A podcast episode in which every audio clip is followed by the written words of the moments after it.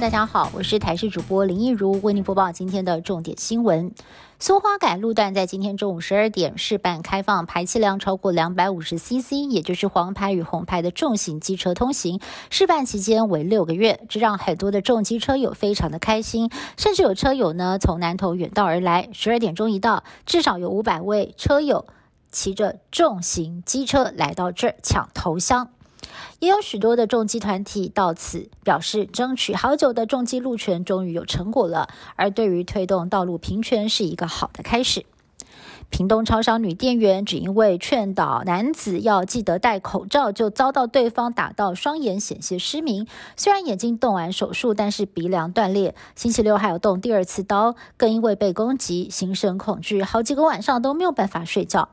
对于动手的男子，攻击人早有前例，这回又再犯，全村实在是难以忍受了。除了上千人签名联署，更集结到卫生局，当面要求判长期收治，别再把他给放回来。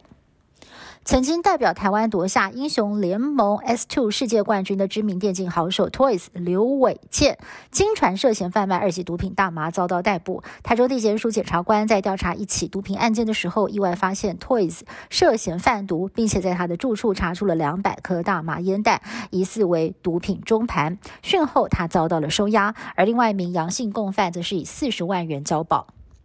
厄瓜多爆发了史上最严重的监狱暴动事件，受刑人以枪支、刀械，甚至是手榴弹互相攻击。事件发生在二十八号下午，但是警方一直到隔天上午才控制住场面。警方初步清点，至少有一百一十六人死亡，八十多人轻重伤，死亡人数恐怕还会持续攀升。就怕类似的事件重演，厄瓜多总统宣布全国监狱进入紧急状态。新冠肺炎肆虐，造成了无数人染疫，甚至留下了很多的后遗症。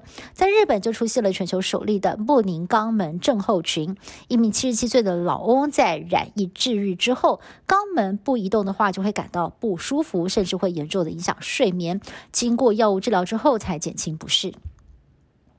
韩国戏剧《鱿鱼游戏》最近在串流平台上爆红，短短十天就在九十个国家冲上了排行榜第一名，可能成为 Netflix 史上最热门的影集。Netflix 还宣称，从二零一六年进军南韩之后，制作了八十部影视作品，已经为南韩 GDP 贡献了四十七亿美元。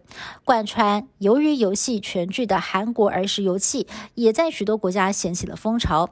不过，《鱿鱼游戏》的爆红也意外的为其他人带来困扰，在南韩有一位小吃业者，一天最多可以接到四千多通的恶作剧电话。